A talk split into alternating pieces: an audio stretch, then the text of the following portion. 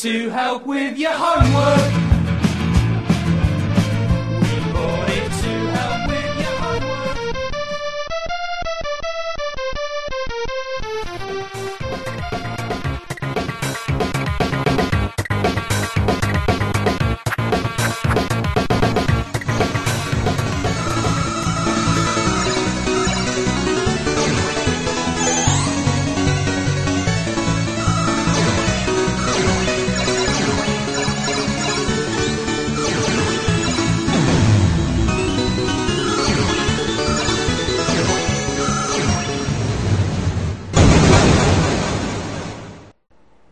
Retrocomputaria, porque velho é o seu PC.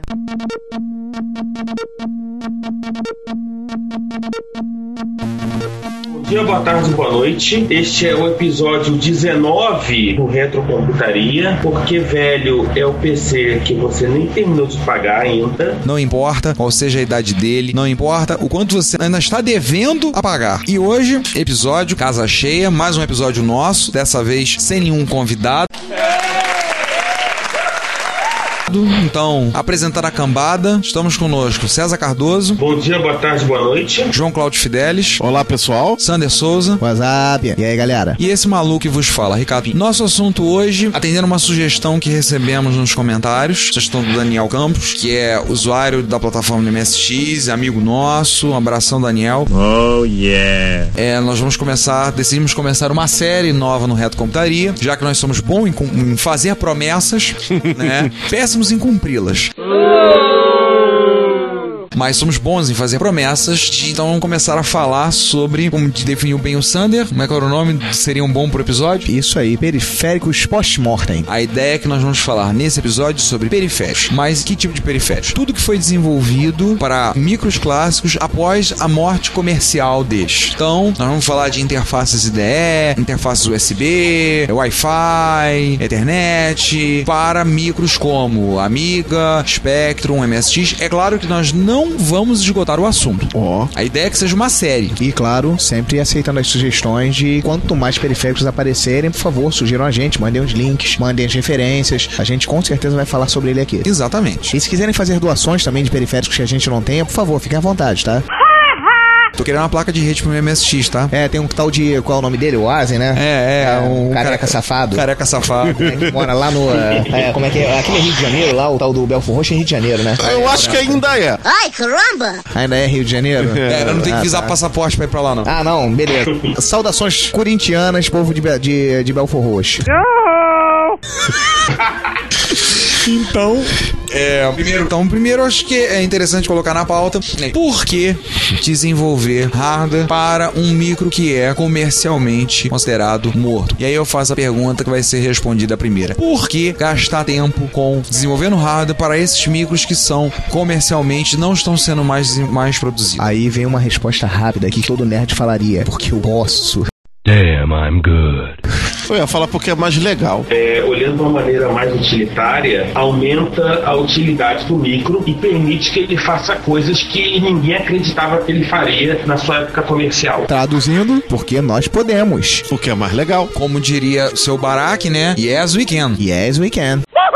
E, e tem também, óbvio, coisas como provas de conceito e até, em muitos casos, é necessário você trabalhar novos periféricos para micros clássicos, porque os periféricos originais ou são muito difíceis de conseguir, ou você, quando consegue, consegue num estado muitas vezes longe do ideal, particularmente na questão de armazenamento. Sim. E ainda tem o problema das mídias já mortas também. Basicamente, como os nossos bons e velhos micros utilizavam disquetes, fitas e afins para armazenamento, hoje, se nós precisarmos, nós que somos amantes de micros clássicos, conseguir disquete virgem hoje é uma dificuldade imensa. Você conseguir uma caixa de disquete de 3,5 é nova na caixa, é assim um ato de garimpar durante 10 anos e encontrar meia caixa. Ou seja, é mais fácil às vezes achar um micro clássico do que uma caixa de disquete. E em muitos casos, a dificuldade não só é, é achar, não só é pagar o preço, que é muito caro, mas também conseguir com que aquela mídia tenha uma qualidade suficiente para ser usada. Quem se lembra É o famoso,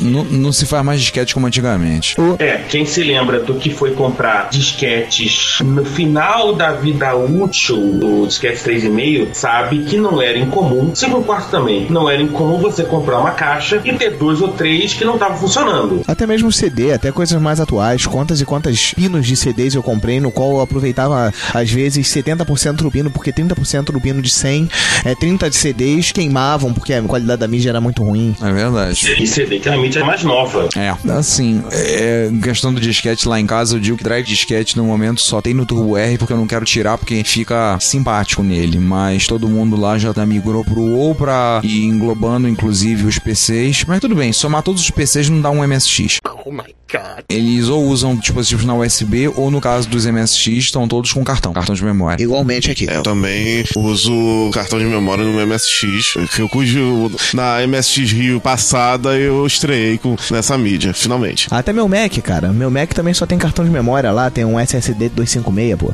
Uma outra coisa que o César lembrou a questão de prova de conceito, é também muitas vezes, para algumas das pessoas que estão desenvolvendo, é um exercício de desenvolvimento de necessário às vezes para sua formação. Eu lembro de cara de dois casos que os projetos desenvolvidos para micros clássicos foram projetos finais de curso no curso de engenharia eletrônica. Foram apresentados. Os dois, no caso, relacionados a MSX. Um, pelo menos, a gente tá na nossa pauta, o outro eu vou citar rapidamente. Mas foram projetos finais de curso na formação de duas pessoas. Eles pegaram, desenvolveram, fizeram, apresentaram, foram aprovados e, pelo menos um deles, um projeto não está concluído, mas o outro ele disponibilizou todo o esquema da, do projeto na internet. Quem quiser pode pegar, tendo à mão os componentes, pode pegar e montar. Muitas vezes é isso, cara. Por gostar, assim, muitos de nós que passaram por micros clássicos, que continuam usando, hoje em dia é um hobby, né, pra nós, muitos pegaram e usaram isso pra. usaram a, a sua, a sua paixão pra matar dois coelhos com uma paulada só. Da mesma forma que o cara conclui o seu curso e apresenta o seu projeto final na faculdade, que é necessário para sua formação, ele desenvolve alguma coisa que ele gostaria muito de ter para o seu micro. Muitas vezes disponibiliza. Verdade, verdade.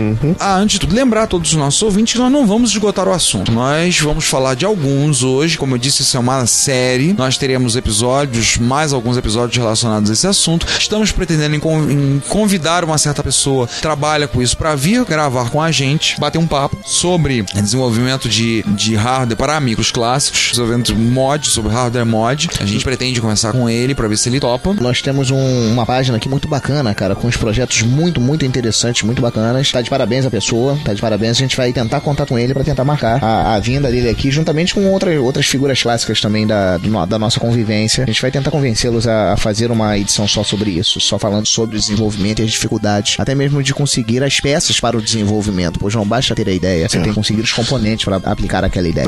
Projetistas que estão aí fazendo por amor, praticamente, já que eles não ganham muito, alguns não ganham nada. Basicamente nada, porque é, É. basicamente pelo amor. É, como disse, um deles falou uma vez: olha, não dá pra pagar as contas do mês, mas eu montando, eu forneço o esquema, mas eu monto e vendo. E ele falou: não dá pra, não dá pra pagar todas as minhas contas, não dá pra viver disso. Digamos com o que eu consegui vender e vendeu bem, os poucos que ele fez, e é um trabalho artesanal. Sim. Ele disse: Eu consigo. consegue ajudar a pagar algumas contas em casa. Ia fazer uma coisa que ele gosta. Ele comentou isso uma vez. Até falou isso na lista MSX. Ele disse: Não, não dá pra pagar, não dá pra viver disso. Mas, em compensação, dá pra pagar algumas contas. Então, César, qual vai ser o nosso primeiro. César, como é que nós vamos proceder? Quais a gente vai falar hoje? Conduz aí. É, vai fundo, Já César. que você é o pauteiro. Depois dessa conversa sobre o que leva as pessoas a fazerem bons periféricos para amigos clássicos, vamos falar de alguns exemplos notáveis. E o primeiro que nós selecionamos é SCSI.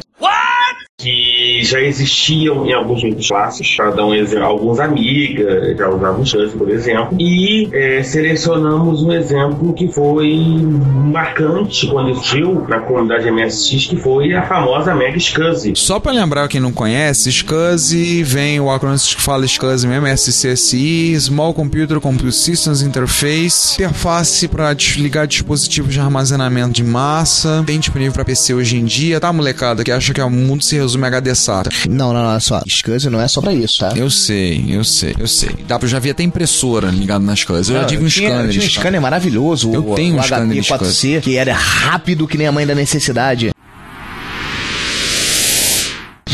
Lembrar que ah, você tem hoje em dia as coisas ainda pra micros, só que é um dispositivo muito caro. Tem HD, gravador de DVD, tudo, mas tudo pra ele é mais caro. Mas, como gosta de dizer uma pessoa que gravou recentemente com a gente, SCSI, aquele negócio é tão resistente que a gente é capaz de morrer e o HD continuar funcionando. Morre de velho e o HD tá funcionando. Não cai. Sem dúvida. O César falou da, da Mega SCSI. A Mega SCSI é um dos exemplos que eu tinha falado. A Mega é projeto de um japonês, se eu não me engano é Kazuhiro Tsushikawa. mas Bonito eu, sei- eu nome, hein? tenho quase certeza que eu seria corrigido pelo quinto elemento, conta disso, porque eu vou vai dizer que vai dizer que eu falei o nome errado. E ele estudou engenharia eletrônica na Universidade de Tóquio, no campus de Suba, se eu não me lembro bem. E foi o projeto final de curso dele fazer, foi feita a Mega SCSI. Existiam algumas interfaces SCSI para MSX anteriormente, algumas europeias, teve uma interface feita pelos europeus, teve uma original. A Ace chegou a fazer uma interface SASI. A SASI é o anterior à SCSI, para ligar HDs de 5 e 10 MB no MSX. E isso ainda na época, na época antiga, assim, na época nos anos 80, final dos anos 80. Mas a Mega SCSI, ela surgiu em, se não me engano, em 1995. Tem basicamente três tipos de interface SCSI. Baseado no chip da Western Digital, que existem pelo menos umas três, inclui a HSW, a MAC e a Novaxis. A Novax eu já tive uma na mão. Tem a Bert SCSI, que, que era a MK que virou a Bert SCSI, que era baseado num chip da Zilog, no controlador SCSI da Zilog. E que é baseado no chip da Fujitsu, que é a Mega SCSI. O que que faz a Mega SCSI de ser tão especial em relação a outras? O que que a torna especial comparando ela com outros interfaces SCSI? Bem, acho não, Kazuhiro Tsushikawa, você tem Itaro Kashiwazaki. Ela tem, primeira coisa, ela tem uma SRAM interna, qual que você pode usar para fazer ali como o primeiro drive. Lembrar que o DOS 2 tem, tem problema que só vai 8 drives. Grava-se uma BIOS lá e você tem uma memória interna de até 512K, que você pode ter até um mega interno que você pode ter como uma, uma RAM disk, onde você pode botar os programas da boot por ela. Ah, e com você pode utilizar inclusive bateria de lítio-íon para manter os dados. Sim, a bateria, a original, a Mega SCSI original, ela usa uma bateria CF2032. Aquela bateria que vocês encontram no computador, dentro dos PCs atuais. Tá, ela ainda não aceitava FAT 16, mas ela fazia FAT 12. Ela tinha até ela podia, ela suportava até 256 partições de 32 megas, somatizando um total de 8 gigas. Ela pode ter 7 periféricos, ou seja, você em teoria poderia até ter 56 GB sendo acessados pelo MSX. Isso incluindo zip drives. CD-ROMs. É só uma observação, é, é bom nesse momento explicar para o pessoal co- como a SCSI funciona para entender essa questão do limite de, periférico. Ah, sim, eu tinha me esquecendo disso. A ideia das casas é o seguinte, a interface. Nós estamos acostumados com a ideia da interface DE, que você tem um cabo com dois pontos onde você pode ligar dois dispositivos. No caso de um HD, de um dispositivo SATA, você pode ligar cabo um a um. A SCSI, a princípio, o padrão pode ter até sete dispositivos vinculados. Você tem o que a gente chama de uma SCSI chain, uma corrente, onde um dispositivo está ligado no outro. E no final você tem que ter um terminador na ponta do cabo para você poder encerrar a conexão ali. A Wide SCSI pode permitir até botar 15 dispositivos direto. Sendo que algumas diferenças, por exemplo, você em vez de ter um cabo de meio metro, você pode ter um cabo de. Bem, o maior cabo SCSI que eu tenho, eu tenho um cabo SCSI de 2 metros em casa.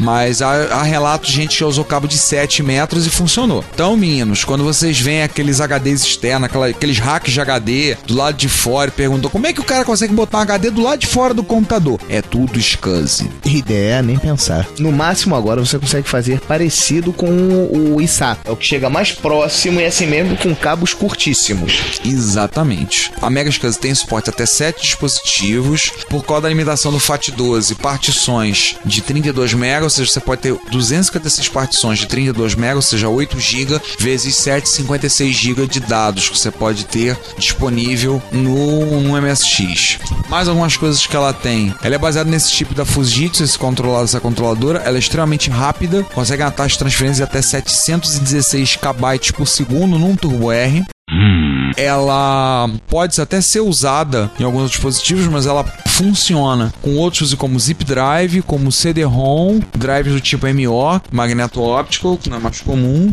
E acreditem, funciona porque eu tenho isso funcionando em casa. Magne magnético óptico é baseado, é a mesma mídia baseada nos MDs, aqueles antigos que quem foi DJ alguma vez na vida aí sabe o que é um MD. Mídia é muito similar, é muito parecida, ela utiliza a mesma tecnologia. Já foi feito teste com a Mega de ligar duas Mega SCSI, ligar no mesmo dispositivo e compartilhar uma partição. Já foi feito teste. Essa é bizarra, essa eu não sabia. É, o quinto elemento deve lembrar disso que a gente fez em Brasília no encontro. Essa é bizarra. Nossa. Scanner também, né, Ricardo? Scanner dá pra ligar, tem um software para scanner mais específico para um scanner da Epson. Márcio Lima de Carvalho vive falando que tem que testar isso na Mega, ele quer escanear no MSX, escanear a página no MSX usando uma Mega SCSI. É, o problema vai ser no formato que ele vai gravar, né? Haja memória.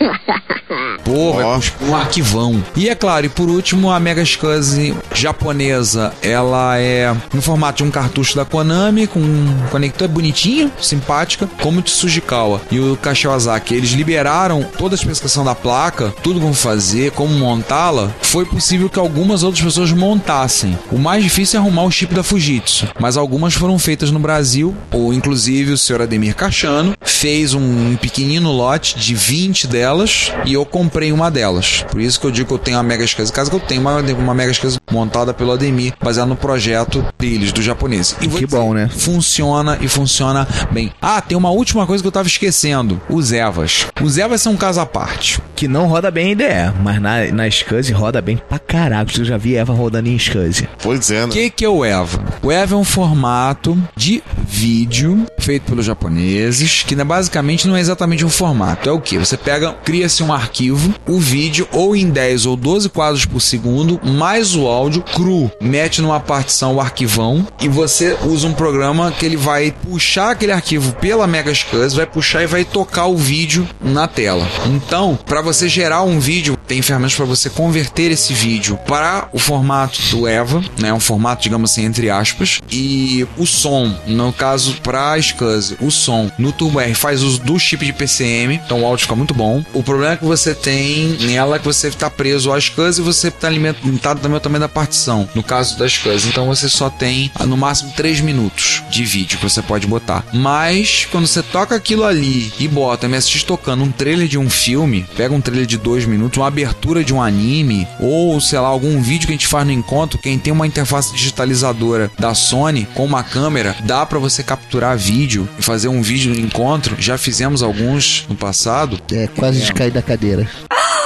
É de ficar impressionado. Eu já vi queixos caindo e batendo no chão. Vários. Se assombrando e batendo no chão. Eu já vi vários, vários se assustando, se assombrando com o que foi que aconteceu. Que realmente é uma coisa assim assustadora. É um choque. Primeira vez que eu um Eva tocando numa, numa Mega SCSI, eu fui uma dessas pessoas que o queixo bateu no chão e demorou um tempo até eu conseguir pegar o queixo e colar de volta. Até mesmo entendeu o que, que tinha acontecido, né? É, Eu já usei o recurso das casas num evento que teve na faculdade. O, na época, uma faculdade que eu dei aula, o coordenador era colecionador de micros clássicos. E eu peguei, levei e botei. Teve aluno brincando, falando, alguns engraçadinhos brincando, falando, né, coisa velha, não sei. Aí eu peguei e botei pra tocar o trailer do primeiro Senhor dos Anéis. O cara parou, olhou. Como é que você fez isso? Eu olhei pra ele e só disse, magia negra.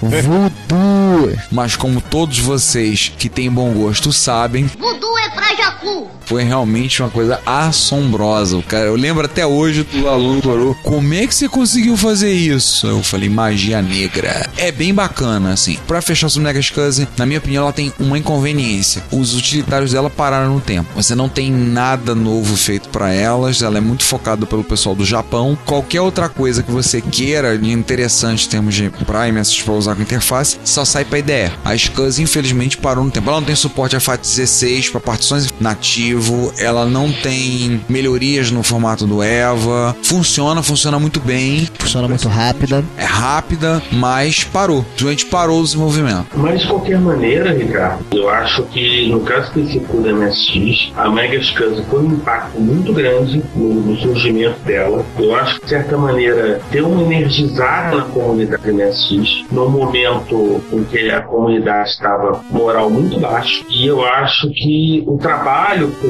uma dela, etc, tal, gerar múltiplo é usado como base para, por exemplo, as interfaces IDE para MSX. Você falou uma coisa que é importante, César. A ideia não é contemporânea da Mega SCSI. A ideia surgiu depois. Razoavelmente depois. O projeto de uma interface IDE para MSX estava rolando já há um bom tempo, desenvolvido inclusive por um desenvolvedor dinamarquês. Se eu me lembro, é o Henrik Dilvad. As ideias só surgiram, se eu me lembro bem, uns 3 ou 4 anos depois. Também que esqueci, surgiu pra ta- tapar essa lacuna, né, cara? Surgiu, tinha uma grande. Não, nós tínhamos no máximo os LDs. E LD, assim mesmo, você não tinha gravador de LD disponível no mercado. Não tinha como. Era, você tinha até a leitura de, de grandes arquivos, grandes formatos. Gravação mesmo, você não tinha. Qual a próxima, Marcelo? É, já que a gente falou de IDE, Você sabe o que, que na verdade a gente fala o dispositivo pra gente fazer? A associação. Necessário, necessariamente. Você vai isso. você vê que você vai... Peraí, o cara ligou 1541 num ZX81? É isso que eu tô vendo? Pô, cara, eu tô. É alguém mais Eu tô doente. me segurando pra não falar mal dos seus patrícios agora. Tem alguém mais doente que o João pra usar o 1541? João que 41 mentira. Tenho. Dois. Aliás, na realidade eu não tenho nenhum. Os dois estão com defeito. Eu botei na mão do Fudeba do Tabajara e falei, faz de dois um, pelo amor de Deus. Já avisei que vai dar merda isso. Não vou ficar surpreso se ele falar que isso aqui são dois grandes pesos de papel. Pesos pesados de papel. O quinto elemento me falou cinco ou seis mil vezes pra eu comprar aquela placa que é o leitor de drive que ele diz que não roda tudo, mas roda bastante coisa. Cara, a gente tá vendo aqui com um misto de perplexidade e curiosidade o, o, link, 1541 ligado no G681. Detalhe, o G681 de kit. Vai ficar bem fudeba mesmo. É, só pra quem não sabe, tá? O 1541 era o maldito drive do ZX. Que ele dizia que gravava e quando você pegava o disquete não tinha nada dentro. Não, do G6 Caiu, não, do caiu, Commo- caiu, 1541 e do Commodore. No Commodore 64, no Commodore. Da, toda a linha Commodore de 8 bits. 20 Ah, bits, sim. Commodore 64 e Commodore 128. Serve nos três. E o primeirão é o 1540, que consegue ser mais lento que o 1540. Sério. Ouviu essa, Ricardo? Tem uma merda. Se eu não me engano, quem tinha um desse era o Garrett. Nem pra peso de papel. Já vendeu. Pera aí, deixa eu ver. O cara expandiu a gambiarra pra 96 KB de memória. tá feia coisa. É isso mesmo que eu tô vendo? O cara expandiu pra 96. E é aquela versão clássica do 1541 com a Ah lá. tampinha assim. Vamos eu lá. vou falar uma coisa sobre o 1541 que pouca gente sabe. Teve um Fudeba, programador de Commodore 64, programador de jogo, que obviamente ele sabia que tinha uns, uns 6502 dentro do 1541, correto? Certo. Usou, usou a p... pra incrementar um jogo. Mentira. Sério. Olha só, nós só falamos da Mega SCSI, então César, você que tem já que é o homem da pauta, qual é o próximo que a gente já comentar? Você pode hora madrugada. Já que nós falamos de IDE, vamos citar dois exemplos de IDE. Primeira é a CFFA para Apple II. Sim. Que ela é um híbrido, na verdade, né? Isso. A gente chegou a citar ela numa sessão de notícias, não citamos? Perfeitamente. Acho que E quem vai ficar muito feliz com ela, é nosso amigo Quinto Elemento, que acabou de adquirir um 2GS, né? Ela é 100% compatível com ele. Sim. Mas aí que tá, vai ser complicado pra ele, porque olha lá, o primeiro lote já foi todo vendido. Periférico já muito testado pela comunidade do Apple II, inclusive o pessoal da lista do Apple II tem vários que já estão usando ela. O projeto tá sempre atualizado, ó. Tem uma última Ao atualização aqui de 7 9 do do 7 de 9. 2011, tá? Chegou na versão... Os beta testers já, já taguearam a versão B24 dela. 7 Só 9 deu na cabeça. Contrário. 7 do 9, verdade, 7 do 9, Data- data americana. Isso. 7 do 9 foi, foi tagueada a versão beta dela já como B24. A versão adiciona suporte a fazer switch nas imagens de disco utilizando é, switch remoto, switch por software. É. Você pode chavear as imagens de disco embutidas no CF dela por software, tá? Foi fixado um grande número de bugs, incluindo nomes longos de diretórios, que ele tinha é, problema de corrupção em nomes longos de diretórios, entre uma tonelada de up- outros updates, tá? Então o projeto, além de tudo, é atualizado, tá bem atualizado. Começou em 2002 e interessante que as seis, as seis levas anteriores dessa placa com- é, juntaram um total de mais de mil dessas placas. Compatível com o Pro 28 e o GSOS, que é o do 2GS. O que, que ela contém? Ela, o nome é CFFA porque ela tem um soquete para Compact Flash uma compact flash Compact já ali flash, na é. placa. aceita tá? o USB, um USB, uma porta USB para você colocar As flash. Drive Interface, então você poderia colocar os arquivos, por exemplo, num PC, botar um cabo, ligar no PC e a partir do Apple II puxar e rodar. Caiu meu queixo agora aqui. Ela aceita até 13 partições no Pro 2 e dois é, flops virtuais. Isso caiu meu queixo agora. Sim. Boot pra qualquer dispositivo, qualquer partição. Pode dar boot a partir do DOS 3.3, Pascal, CPM, do Contic, do Pro 2 ou GSOS, diretamente a partir da interface. Veja bem, CPM se você tiver aquela adiçãozinha do Z80 dentro do teu Apple, tá? Aquela placa do aquela Isso. plaquinha de CPM. Uma... Isso aí, a plaquinha de CPM que aqui na a, a TK lançou a, a TK aqui- Works. Isso aí, a TK Works lançou aqui como TK Works. Eu tive um, eu tive uma plaquinha dessa, me dava cartão de 80 colunas, mais o Z80 e eu- e tinha Memória. Não, tinha memória, isso aí. 256. 256 ou 128? Não, a minha era basicona, 128. Ah, tá. Mas ela tinha lá os slots livres, você poderia colocar mais. E tinha várias. Tinha 512 tinha até de 1 mega. Não, porque você podia expandir ela, ela vinha com os buracos livres lá pra você enfiar as memóriazinhas. E uma coisa, o hardware suporta DMA, apesar do software da, da placa não tem suporte, mas é planejado, mas não é garantido que vá ter. É. Olha, pra eu não dizer que a placa é perfeita, ela, ela beira a perfeição, mas não é perfeita, ela tem um inconveniente que ainda imagens de discos de jogos travadões, nem todos rodam com a perfeição. Mas é isso aí em qualquer interface você vai ter. Pois é, é, é um caso inerente das interfaces. Qualquer uma delas você vai encontrar um vai ter essa situação. Com certeza. Isso. Hoje a gente. É um periférico imperdível pra você que tem um Apple, é, Apple, principalmente um Apple 2E ou Apple 2GS, periférico imperdível. Não, assim, legal que a, o site é muito detalhado. O site, por exemplo, ele tem fotos do protótipo, é programas pra você baixar. Lista de dispositivos CF compatíveis.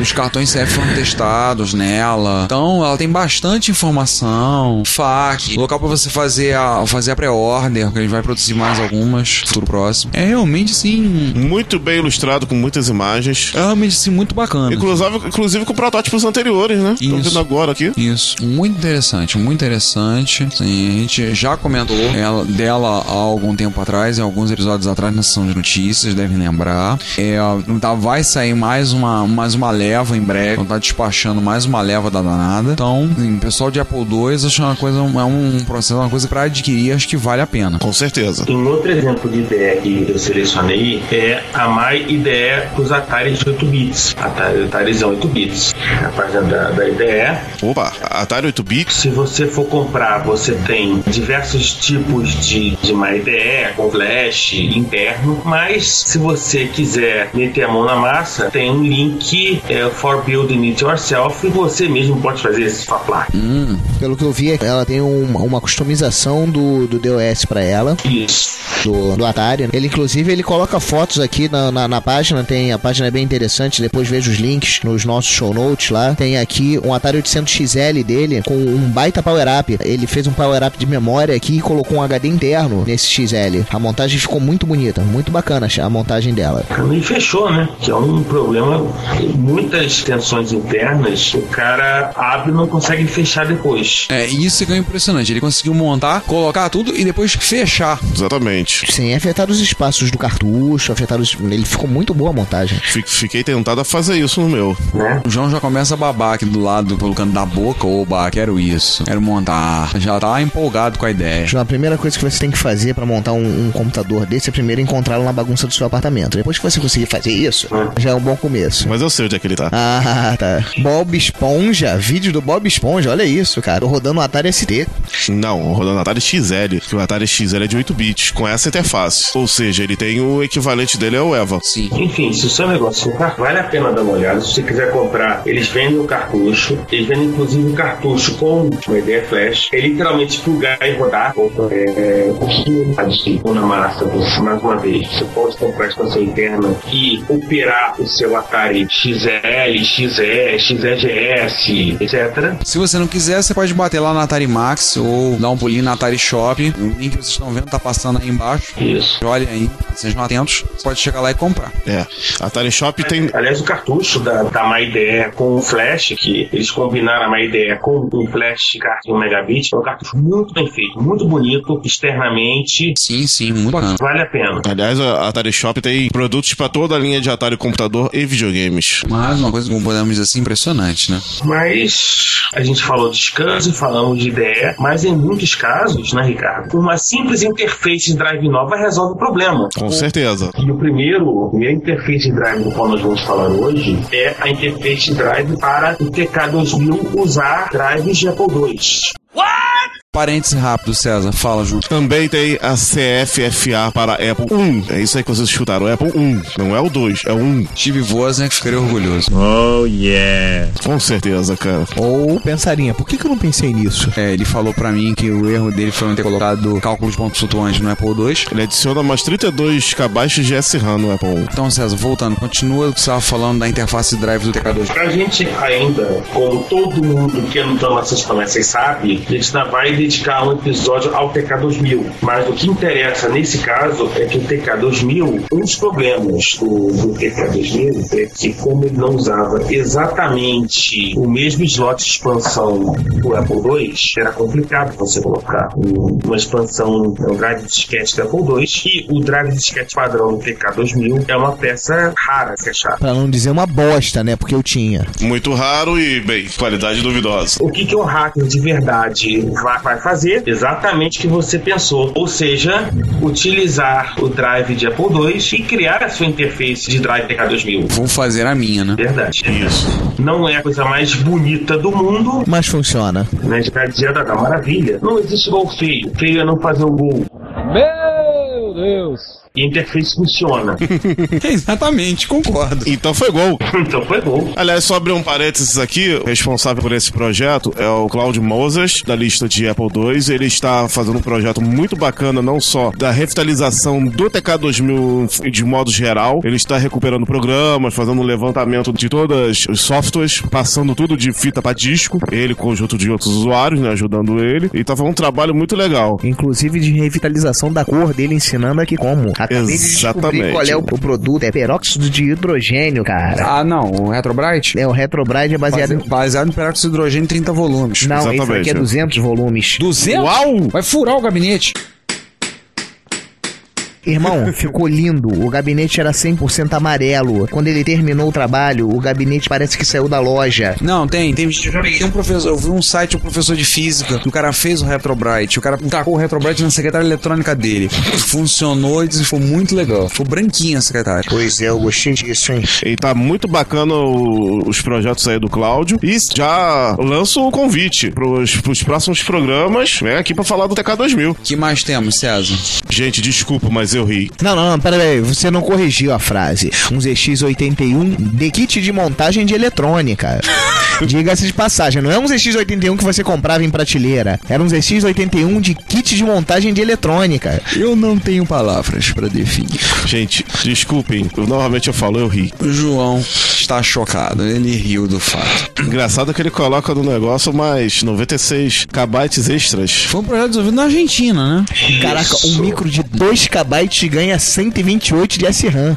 Você tem noção? E o drive é maior do que o micro, né? Ah, se- sem dúvida. Aliás, ele. O maior, com certeza. É, aliás, ele é o micro, ele não é só o drive do grande drive clássico. Ele é o grande mesmo, né? É o grande drive usado como, como calça de porta, peso de papel é, e coisas assim desse tipo, né? Porque eu vou te contar. Ô trambolho, ô coisa grande, feia e esquisita. Aliás, a primeira vez que esse cara aqui, o Ricardo, viu esse drive na minha mão, fui alvo de extensas piadas em todo dia que eu estive na casa dele por causa desse drive. É, Quer dizer, não só do Ricardo. Nossos convidados do programa passado também riram. Muito. João, você sabe que falar mal do 1541 é um esporte nosso. Com certeza. Sander, você já teve o prazer de um de perto? Vê-lo de perto, sim, usá-lo igualmente. Tê-lo, graças a Deus, Deus não foi tão ruim assim comigo. Eu sei que eu já tive pecados, mas esse não foi um deles que eu tive que pagar. Não, mas eu já tive coisa pior, cara. Eu já tive. pior do que o 1541. É, dependendo da adaptação que você fizer, sim. Você consegue ter ela pior. Tipo, por exemplo, você pegar, um- arranjar um drive, um, um TRS Color original naquele cartucho gigante e conseguir dar um jeito de enfiá-lo num CP400 Color cortando a carcaça do CP400 Color. Ah, destruindo a tampa, né? Isso aí, você destruía a tampa, adaptava ele ali por dentro, botava pra funcionar, rodava o TR2 e descobria que você queria voltar a utilizar a fita porque aquilo era uma bosta. Um abraço pro design italiano que a Prológica contratou pra copiar, quer dizer, pra, pra fazer a carcaça do CP400. Ô, Não, mas vou te falar, cara, que o CP400 é um micro que é uma gracinha, cara. Ele é compacto, bonitinho. O seu 2, então, com aquele teclado de máquina é excelente. Mas eles Só esqueceram de fazer- o- do lado a- na, na porta traseira dele, do lado de trás, né? Pois é, só esqueceram que você tem que encaixar cartucho nele, né? É, sim, é, é, e precisa ser retrocompatível com o seu irmão, né? É, se é pra copiar, copia direito. Isso aí, se é pra fazer, faz direito, irmão, pô. Faz que nem minha mãe. Ela tinha que fazer um filho, ela fez logo melhor, pô. Aham, Cláudia, senta lá. Passando um momento desse de modéstia do Sander, né? Ele é tão modesto, tão humilde que ele até se orgulha disso. Pô, e como, cara? Eu tinha um grande defeito de ser arrogante. Agora que eu perdi esse defeito, eu sou perfeito. Então, essa, essa do ZX 1541 é assustadora. Vamos dizer que é o lado B da nossa matéria. Na, o CF tá sendo muito popular, né, para as máquinas clássicas. né? Clássicas, com certeza. Você vê uma população muito grande da interface IDE, você bota um compact flash, né? Isso. Mas essa GSX Matrix que a gente tá vendo, é uma interface por você vai colocar ZX USB e a ZX CF mais dois com REST 2. Então ela tem suporte pela USB, pode botar suporte a FAT16, limite 2 GB. Que é um mundo pro Porra. Spectrum. Pra qualquer micro clássico, é um mundo. Com certeza. Pelo menos de 8 bits, com certeza. Pro 16 é um país inteiro. É. Não é um mundo, é um país. 2 GB de limite, mantém seu estado mais 2 GB. No caso da USB, você pode usar ela para poder acessar remotamente uma partição no PC, né? Puxar isso no PC. É realmente uma coisa bem interessante, né? Essa aqui. E não é uma placa, fisicamente falando, não é uma placa pequena. Então, justamente feita com a intenção de você poder pegar e colocar lá dentro do. Poder, poder lá instalar dentro de um micro, dentro de um deles. Aliás, a USB você pode usar ela pra é, master storage. Ou seja, dá pra você usar ela e espetar um pendrive direto. A placa é muito bem feita cá entre nós. A plaquinha de 7 por 5,4 centímetros é realmente. É um trabalho muito bem feito. Aliás, cara, vamos checar uma observação. Em todo esse episódio estamos vendo placas muito bem feitas. Sim, sim, sim. Uma coisa que a gente fala sempre é é bom lembrar. No do que a gente tá falando no episódio, todo esse trabalho, na sua grande maioria, é um trabalho praticamente artesanal. Hoje em dia tá caindo o custo da- do desenvolvimento. Então é comum, tá começando a aparecer alguns que vão fazer um lote maior de placas. O cara pega e faz o projeto, rabisca e encomenda uma empresa pra fazer as placas. Ela faz as placas, o cara vai, manda, já manda e recebe a placa pronta pra vender. Não há um custo muito alto pra fazer. Então, talvez o trabalho é artesanal. E eu, acho que eu posso dizer dessa forma, muitos seguem sem ou sem saber ou, ou mesmo estando ciente um princípio que pautava a vida do senhor Steve Wozniak como engenheiro, fazendo o que fosse, usando a especificação, a forma que fosse mais elegante e a que o passe usasse o menor número de componentes possível. O Wozniak fazia assim, todos os projetos eram dessa forma, era essa a intenção dele na hora de desenvolver e era também a vemos por essas placas, esses desenvolvimentos, também o pessoal prima por essa limpeza. Aliás, uma observação do livro da Textil Matrix tem um PDF, o primeiro link da página, em que explica como você é fazer em casa a placa. Ele diz claramente, não, não é uma placa para iniciante eletrônico, mas é uma placa que com, com tanto de habilidade você pode fazer sem grandes problemas. Ah, 19 diodos, 15 resistores, chip de memória SRAM, chip de lógica, soquete de baterias, uma CR2032 também vai manter. Por aí vai, né? Tem coisa. Vamos dar uma travada agora em armazenamento e vamos falar de comunicação, Ethernet. Eu peguei dois exemplos do mesmo micro clássico porque os dois são bacanas e etc e tal. São dois para Commodore 64. O primeiro é o TFE, The Final Ethernet. Nessas horas vocês devem estar ouvindo eu botando música de fundo da Final Countdown.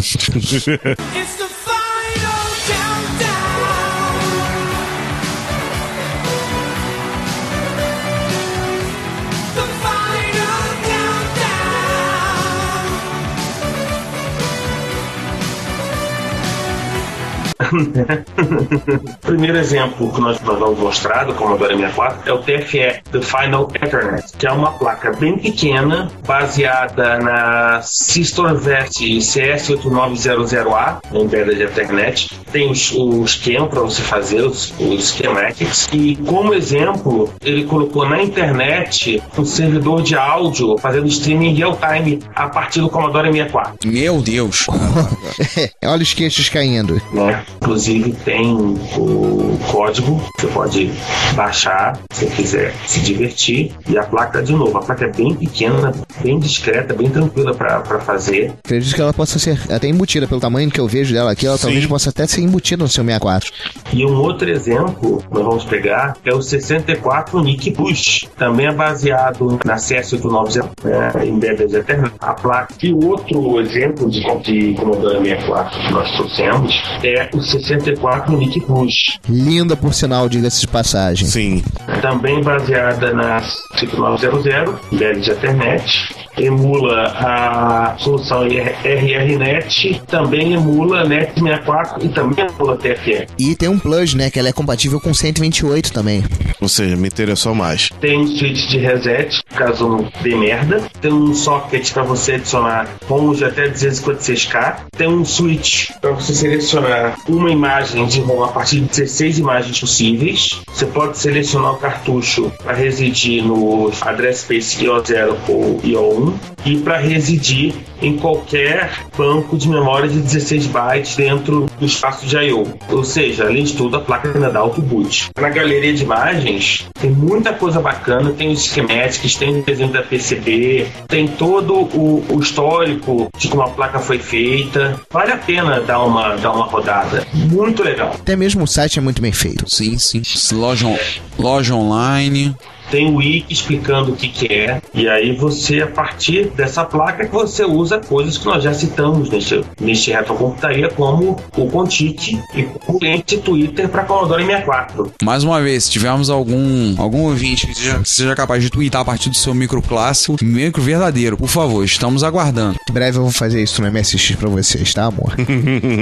É, eu tô, eu tô esperando aquele corno mandar minha interface de rede também. É muito maneiro, cara, muito bacana. Que todo mundo gosta, combos. E o combo é Ethernet mais USB, a NET USB para cada 16 bits. Hum, que é uma plaquinha bem pequena, em que você tem uma Ethernet, você tem uma USB, e com o driver já teve gente que conseguiu, e com a USB, pelo menos teoricamente, com o driver, você pode conseguir colocar um, um adaptador USB Wi-Fi e pronto, né? Entrar os cabos e só aparecer. Ou STE, Mega STE, Mega STE, Falcon, TTE, Bizarro, bizarro, muito legal. Ela tem inclusive duas portas USB, não é apenas uma, são duas portas USB, tá? E ela é baseada num chipset bem popular, o, o chipset fácil até de você encontrar no mercado, que é o Realtek 8019 AS. A grande peculiaridade desse cara daí, eu já tive em contato com eles em alguns projetos. Ele tem toda a pilha TCP embutida. Olha. Então você não precisa consumir peças de software se ferrando, consumindo recursos da máquina. Você não precisa se ferrar tendo que criar peças de hardware para fazer com que o teu micro crie uma pilha TCP ou mesmo utilize interrupções. Se olhar direitinho aí, eu não duvido nada, cara, que esse cara tem até DMA. Quer ver? Olha só. Ele tem, ele utiliza opcionalmente uma uma IRQ, tá? Para aumentar a velocidade de transferência e consumir menos CPU. Então, no fundo, no fundo aí ele tem um, um pré-DMA para começar a fazer as brincadeiras. Ele se pluga na porta lateral, simples, tem um LED indicando energia, um LED indicando o link de network e outro le- LED indicando as transferências de rede. Bem bacana, cara. Na página você tem não só esse, como você tem a parte de projetos, tá? Você tem, inclusive, como foi a descrição desse hardware. Ele fez sobre VHDL. Nós já falamos em outros capítulos sobre VHDL. Tá toda a descrição do hardware, tá? Sobre essa linguagem. Ele só, só se anuncia como um reparador de hardwares do Atari. Não, é impressionante como ela é pequenininha. Ela tem 47mm por 65mm de tamanho. Pô, dá um pouquinho maior que uma caixa de fósforo. Cara, É outra coisa que dava pra embutir no micro. Isso é um lixo. Sobe, olha o link que ele tem ali dentro. Sobe, vai ali dentro de projetos e vai em Falcon OC. Eu quero um. Hum? É isso aí, é um STE on a chip. Falcon na chip. Utilizando um Xilinx em Spark. O Ozen já utilizou desses caras. Bonito. Olha isso, irmão. Mas enfim, o mais legal do, do Next USB é que o design ele é liberado, você pode baixar e fazer a sua placa. Extremamente minimalista. O, o chip do USB também é um chip bem popular, né, bem tranquilo, que é o Philips Semiconductors barra, hoje em dia NXP ISP 1160, que é usado, já foi usado, é usado em outro projeto também. Da mesma maneira que o RTL 8019AS foi usado num projeto chamado Ethernet, que era o antecessor do Net USB, e pluga na, no no, no cartão, né? Saída de, de cartucho, né? Saída ROM, do ST, TT, etc e tal. E tem indicador de LED para energia, link de rede, transferência de rede. E você pode usar uma linha de RQ para acelerar a comunicação com o, com o micro Além disso, que mais? e meter a mão na massa. Enfim, é uma placa bem bacana, bem tranquila, bem pequenininha, que eu acho que vale a pena o usuário do, do Atari 16 bits dar uma olhada. Se não puder fazer, contrata, pede, sei lá, alguém de confiança para fazer essa placa, Com certeza. que eu acho que é, um, que é muito legal. Por incrível que pareça, Ricardo, eu acho que acabou o episódio. Acabou? Ah, não acabou não. Vamos, vamos falar, vamos falar de algumas outras. Vamos falar da Obsonet um pouquinho. Já que a gente começou falando de MSX, vamos fechar falando de MSX. Eu falo de obviamente que o Sander tá em fúria. Ah, Exatamente, é, tem- o Sander.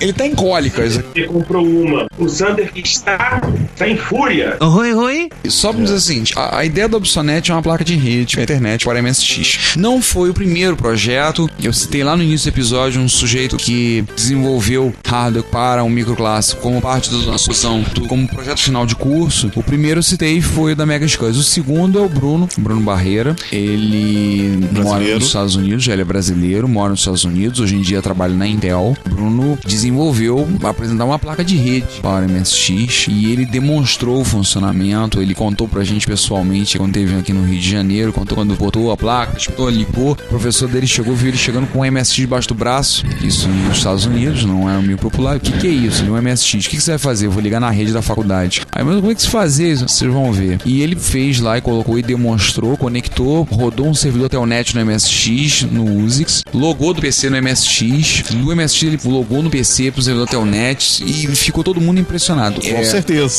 O, o projeto dele, assim, tinha dois problemas. O primeiro era bobo, que ele soldou o conector, tinha que ser coisa de fudeba, né? Ele soldou o conector RJ45 de cabeça pra baixo. Então ficava com a placa espetada e o conector do cabo virado pro gabinete. O segundo, que é uma coisa mais séria, ele tem um, ele tem um problema no projeto, uma coisa que ele não conseguiu resolver. E infelizmente o Bruno tá meio sumido agora, mas ele, ele perdeu um pouco o contato com ele, mas ele disse que tinha algumas coisas que ele não tinha conseguido resolver ainda pra encerrar e finalizar o projeto. Mas não é o único, né? Tem também a Obsonet. Então o que a gente pode falar da Obsonet? A Obsonet, projeto iniciado a princípio apresentado em 2004, projeto de dois desenvolvedores espanhóis, parte de hardware do Daniel Berdugo e a parte de software de um sujeito que vocês já ouviram a gente falar muito dele, Nestor Soriano, o Konami Man. O homem que faz resinha da vitória em tudo que é foto. Eles fizeram, apresentaram em agosto de 2004, fizeram o primeiro lote da Opsonet, disponibilizaram. Ela é uma placa Ethernet, ela foi disponibilizada sem carcaça. O chip dela É o mesmo da, da citada anteriormente. É o ah, 8019 AS Da Realtek. da Realtek, isso aí. o Siri, né? É o chip do Sirizinho. Aí entra a dança do Siri aqui, né?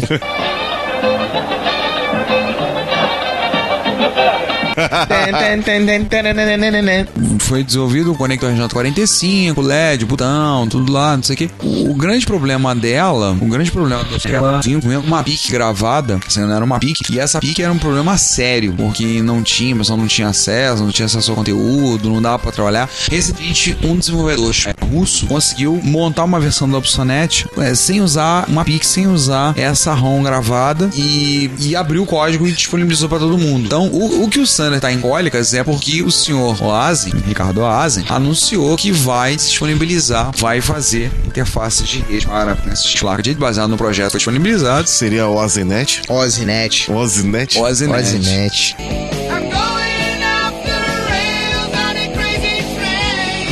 Vai fazer e o Sander vai ser um dos beta testers. Aliás, aquele infeliz falou que eu seria um dos outros beta testers. Eu tenho que cobrar isso dele. É, na verdade eu já falei, você não vai oferecer pra ele o que eu ofereci, né? Silêncio, calma, gente. É só a parte de desenvolvimento ou reutilização de código já existente em toneladas de softwares para, para essa interface, né? Tal como clientezinhos telnets, É. softwarezinho de Bing. Quase tudo de software que foi desenvolvido para ele, inclusive um stack desse VP para rodar em cima do MSX-DOS 2, suporte para DNS, configurações como eh, clientes como FTP, ferramenta de Bing, Telnet, mais recentemente Twitter e acesso até a coisas, serviços como o Dropbox e coisa do tipo, é, quase tudo foi desenvolvido pelo Konami Man, pelo Nestor Soriano. Tá disponível no site dele, quem quiser pegar. A interface nova desenvolvida pelo russo a partir do projeto original do Obsonet, a interface nova é 100% compatível com a aplicação. É, o que é bom, assim, de uma certa forma, se a gente tem um probleminha aí, outro dia eu tava conversando com um desenvolvedor de hardware, ele tava dizendo que isso acaba sendo um problema, que existem vários chips hoje em dia que faz toda a parte do TCP/IP e já entrega pronto. Sim. E ela não faz. Isso acaba se tornando um, um revés, porque você acaba tendo que jogar isso em cima do micro pra fazer.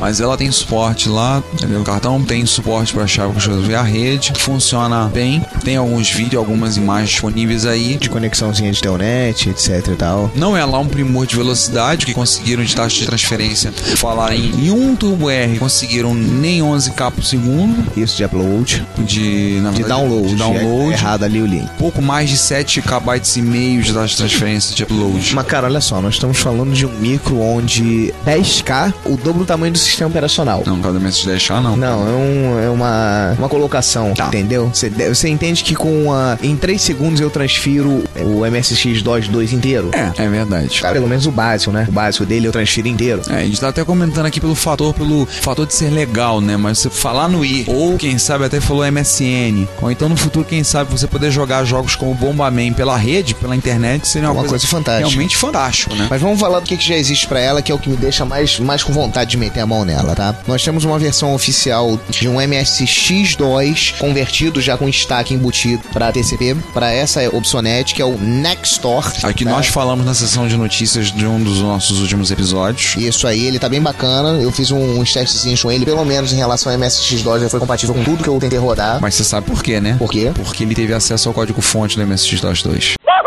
Nestor, temos que conversar.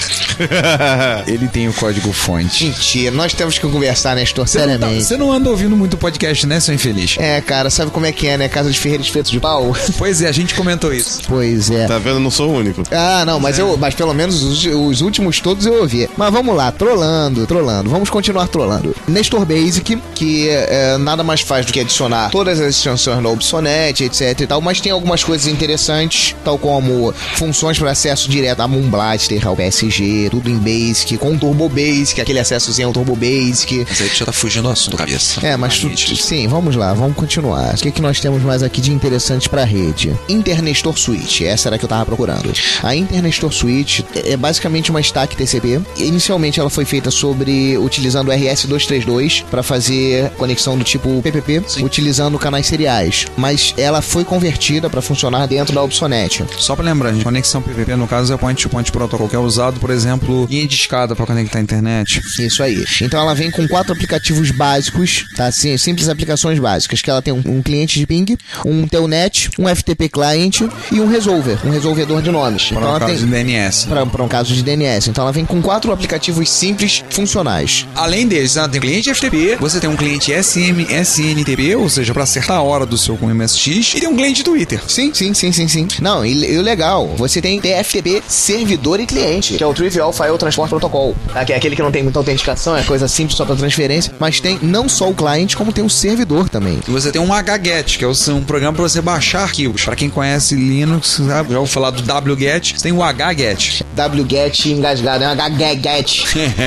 é, tem um get URL aí, um URL extractor, legal. Suporte pra, pra acessar a rede, pra acessar o Dropbox. E pasmem, nós temos protocolo Samba sobre o Obsonet. Nós temos um básico de implementação do protocolo SMB sobre a Obsonet. Tanto SMB quanto FTP. Você pode fazer o teu MSX no servidor FTP. Uau! Realmente é impressionante. Só para dizer que nós não esgotamos o assunto, pelo contrário, Cessou o início dele. Pontinha do iceberg. ao início dele e nós vamos voltar a esse assunto e como nós já prometemos, o nosso objetivo é tentar trazer uma pessoa dessa cena para conversar com a gente sobre todo esse movimento de moldes e etc e tal, né, de hardware, periféricos novos para muitos clássicos, etc, etc, etc. Sim, sim. Mas tá bom, né, Ricardo? Eu acho que tá bom. Ah, Como a gente falou, a intenção desse episódio é ser o primeiro de uma série. Não é o primeiro, não é esgotar o assunto. Ah, nós não estamos, de forma alguma, nós não estamos esgotando o assunto. A nossa intenção é falar de um pouco de dessas plataformas. Vamos voltar em breve a falar de, de outros tipos de hardware. Antes alguém pergunte, vire e diga: Vocês esqueceram de falar da,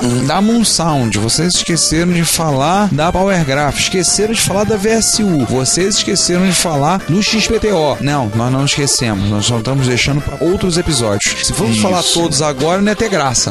Tem tanta coisa pra tanto micro por aí que, como a gente falou, vai ser o primeiro de muitos. Tem muita coisa ainda pra falar. Se a gente fosse falar disso tudo, João, a gente ia ter que fazer um episódio que durasse o ano inteiro. Mas a gente vai falar de muita coisa. A gente não esgotou o assunto, a gente vai voltar. A gente sabe que a gente não falou de uma, uma série de coisas, mas deixa guardado.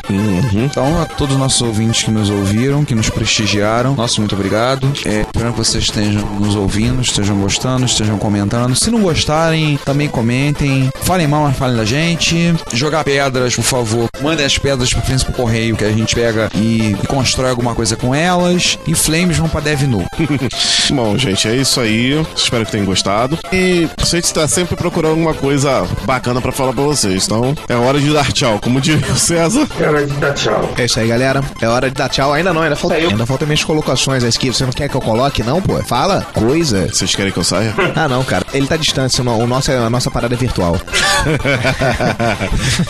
Dando continuidade ao papo aqui, gente. Nem todo assunto é, todo assunto é empolgante, nem todo assunto é aquela coisa, ó, top the best, mas todo assunto é importante. Esses assuntos sobre interfaces, sobre eh, hardwares criados pós-mortem, etc. Eles, ele pode não interessar pra muita gente, mas eles são necessários pra mostrar que as nossas plataformas, nossos micros de paixão ainda estão vivos. Sim. Ainda existem pessoas aí que estão correndo atrás pra tentar tirar o atraso. E dá um sangue novo à comunidade, às comunidades vigentes. Inclusive para manter essa comunidade coesa e ainda ativa. Porque senão. Imbuído e coeso. Imbuída e coesa, positivo e Imbuída e operante. coesa. Quantos, O- quantos de nós da computação antiga, cara, da, da computação clássica, não sonhariam há 10 anos atrás em ter, por exemplo, eu ter um MSX 2.0 com 1 mega de RAM, drive, CD. Putz, isso seria o sonho de consumo. Há 10 anos atrás eu não podia, mas hoje eu posso. E hoje eu vou ter. Então, cara, O- isso daí é legal. Vai manter a nossa comunidade viva. Isso, inclusive eu falo o seguinte: os, esses periféricos que fazem as comunidades ser vivas, eu estou vendo isso na comunidade do Apple II e na comunidade do MSX principalmente. Essas duas comunidades estão tendo esses periféricos aparecendo aí e tá agitando pessoal. As, as cenas estão, vamos dizer, pegando fogo com isso. E um apelo aí à comunidade, seja de MSX, seja de Apple, seja de Amiga, seja de Atari, seja do lado que for, seja até de tuning de carro.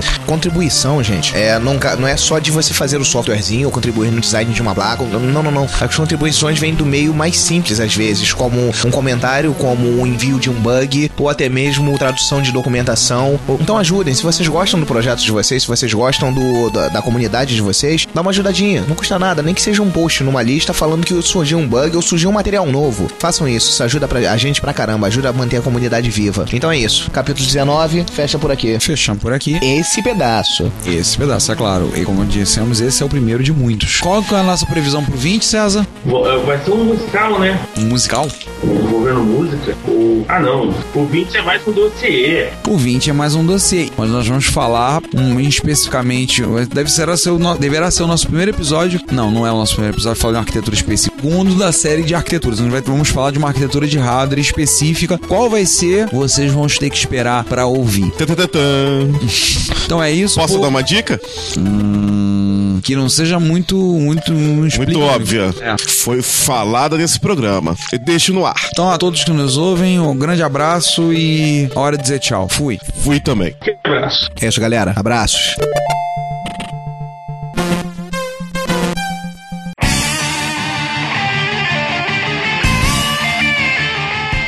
Este ano a Fundação do Câncer completa 20 anos comemorando, mas com muito trabalho pela frente. Câncer já é a segunda causa de morte no Brasil e a primeira em vários países desenvolvidos. A Fundação do Câncer atua junto ao INCA em ações estratégicas como a expansão da rede brasileira de bancos de sangue de cordão umbilical e placentário, o Brasil Corte, que ampliará as chances de um paciente que precisa de transplante de medula óssea encontrar um doador compatível. Também desenvolveu a unidade de tratamento intensivo pediátrico do INCA, o Instituto Nacional do Câncer. É um trabalho muito importante importantes, mas que precisam aumentar. Você pode ajudar através de doações em cartão de crédito ou boleto bancário. A central de atendimento fica no telefone 0 operadora 21 2157 4600. Você pode tirar suas dúvidas pelo site cancer.org.br e siga-os no Twitter FDO Câncer. Fundação do Câncer 20 anos. Com você pela vida.